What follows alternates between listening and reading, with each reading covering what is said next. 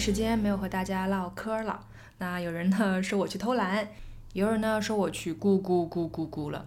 怎么都好吧。总之呢，现在我又来了。那之后呢，可能还会想再尝试一些新的形式，不是我一个人在这里嘀嘀咕咕。嗯，可能会想一些其他的方法，找一些常驻的嘉宾等等。那总之，这一切都还在设计和规划之中。那今天呢，我一个人的碎碎念呢，想和大家聊一聊的一样食材是松露 （truffle）。那嗯，想聊它的原因呢有两个。第一呢，就是呃，因为新年到了嘛，二零二二年了，那总是想要出去吃点好吃的。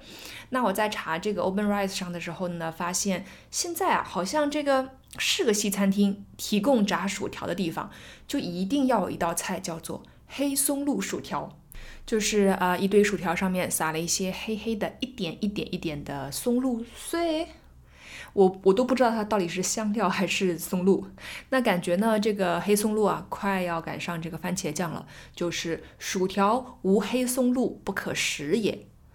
嗯。当然了，我个人的感觉是，如果要吃黑松露薯条的话，还是要选那个粗一点的薯条，更搭一点。就是它那个厚薯条，咬开来之后热热的、糯糯的，然后呢配着，嗯，我不知道怎么形容出来的松露的味道。嗯，感觉还挺奇特的。那呃，第二个想讲它的原因呢，就是去年年底的时候，我读了一本书，叫做《玫瑰的名字》，是这个翁贝托·艾科的一本非常有名的侦探小说，是一九八零年的时候出版的。那里面呢有很多复杂的这个宗教学的一些关系，那给我看的云山雾罩的。七天的案件呢，就好像拖了一个世纪那么久远。但是啊，给我印象蛮深刻的一点是，里面也介绍到了这个松露这种食材。因为呢，在这个故事发生的那个虚构的本笃会教区的领地上，就盛产松露。那书里就介绍了一些啊松露的特点，怎么获得，怎么烹饪。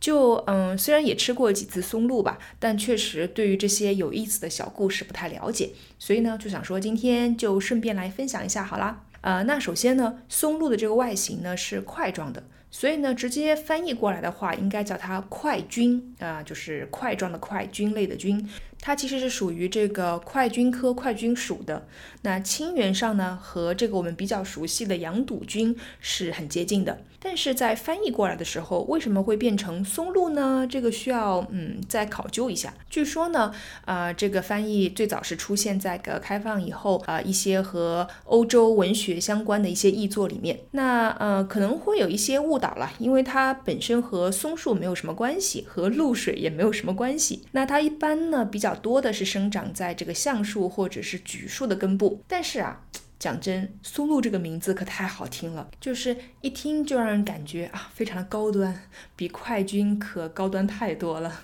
那松露呢，一般是生长在这个泥土下面四十厘米到一米的位置，所以呢，因为它比较深嘛，它的香气呢，相比于其他的菌类的话，保存的会更好一些。那全世界呢，已经发现了大概有一百多种的松露，它的形态、它的香气都是略有不同的。那现在出现在这个餐馆菜单啊，还有一些奢侈品食品的供应商货架上的松露呢，其实只是占到世界松露种类的啊比较小的一部分。不同的松露呢，气味会有些不同，而且呢，不同的人啊，对于松露的这个味道的描述，这种感觉也是有非常大的差异的。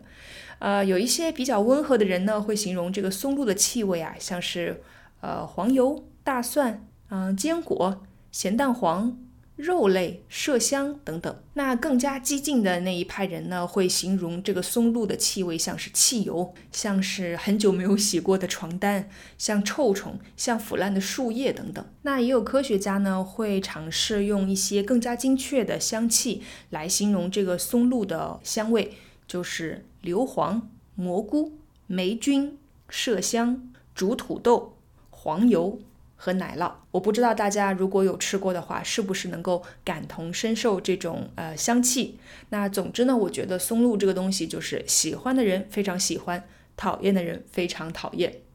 那现在比较高级的这个松露呢，是啊法国南部的黑松露，还有意大利阿尔巴地区的这个白松露。呃，那我感觉平时呢，其实还是黑松露见的比较多了，白松露是见的非常少的。那松露、鱼子酱、鹅肝呢，已经是并列为世界三大珍馐的高级食材。那松露的特点呢，就是它有丰富的香气，而且不单只是它自己有它自己的香气，它还能激发出很多食材特有的香气。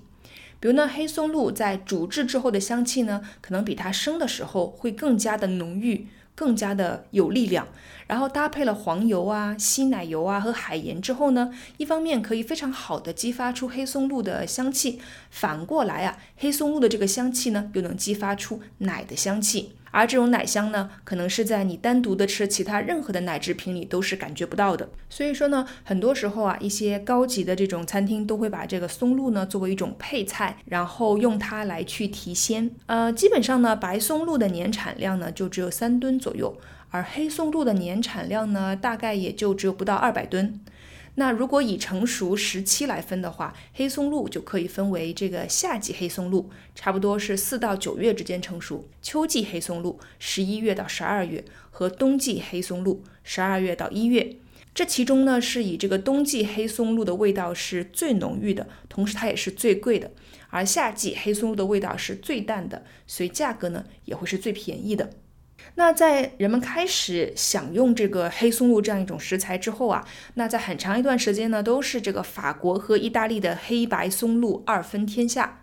但是啊，在一九九五年的时候，《纽约时报》呢写了一篇文章，叫做《中国松露入侵》这样一个报道呢，在当时就是西方社会引起了不小的轰动。这篇文章里面就说到了中国的松露。那文章呢是这样写的。另一种便宜的黑松露来自中国的假喜马拉雅快菌在大量涌入市场，鱼龙混杂。一些不道德的法国商人或者美国经销商呢，通常将两者混为一谈，然后销售给餐厅或者餐饮商。尽管两种松露啊在外观上看起来相差无几，但是产自中国的松露切成薄片后呢，会氧化变黑，并且呢纹理不甚清晰，几乎啊没有什么味道。那在九几年的这个西方饮食业呢，许多人其实都秉持着和这位这个时报专栏作家同样的态度，就认为中国的松露呢只是猪饲料，拒绝呢把来自中国的松露和传统他们使用的那种松露相提并论，而且呢，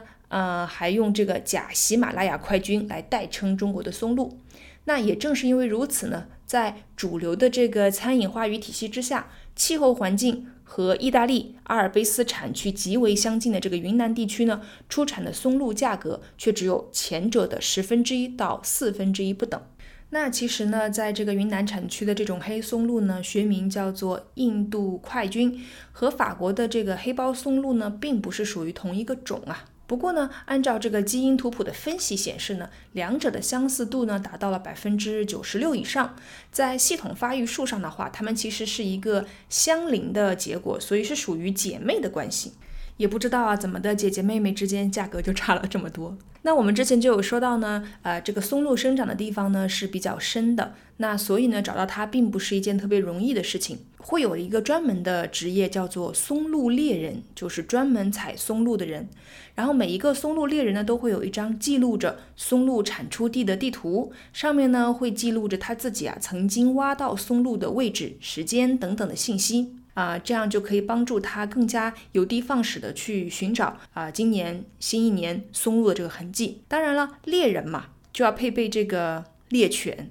那你可能呢想象不到。我在这个呃《玫瑰的名字》里面也读到了，就是说呢，嗯，很长一段时间里面担任这个猎犬角色的其实是发情的母猪。原因呢，是因为这个松露特有的香气中呢，含有一种叫做雄烯酮。这呢是呃类似于公猪身上的一种激素的气息，所以呢发情时期的母猪呢就是松露猎人最好的帮手，也是因为这样，所以松露呢也会被人叫做猪拱菌，因为母猪特别爱吃。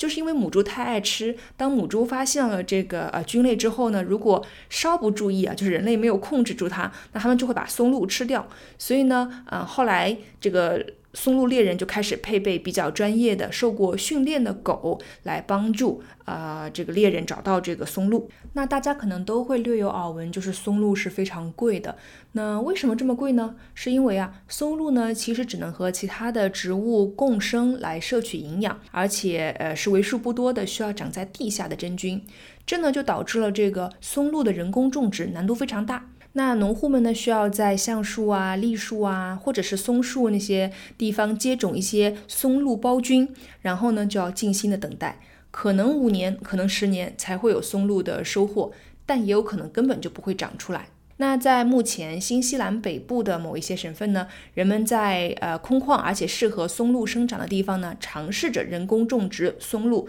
就有已经有了一点点成效了。啊，日本的研究员呢也在试图人工种植松露，不过呢，目前得到的这个松露的风味就不是非常理想。所以说呢，啊，等到它能够人工种植，等到大家都能够吃上物美价廉的松露，感觉还是要等上非常长的一段时间。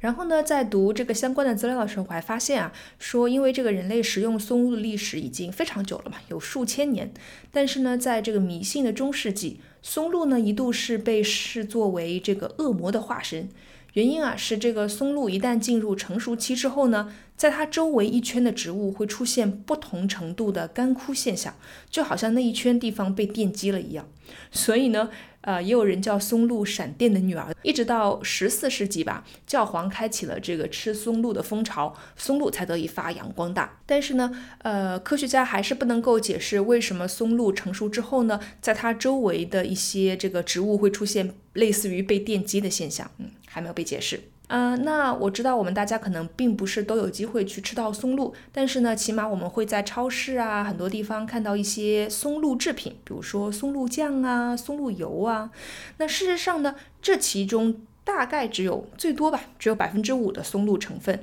那其余百分之九十呢，都是来自一些其他的呃菌菇，比如说牛肝菌啊、蘑菇啊等等。而且呢，就算是这百分之五的黑松露呢，其实也都是用这个夏季黑松露制成的，还加入了不少的这个香精来提升它的这个香味。所以呢，啊，我们可能吃到的这些呃松露酱啊、松露油啊，并不是非常纯正的，嗯，松露本身的味道啦。我呢也是有一次在这个商务宴请环节当中，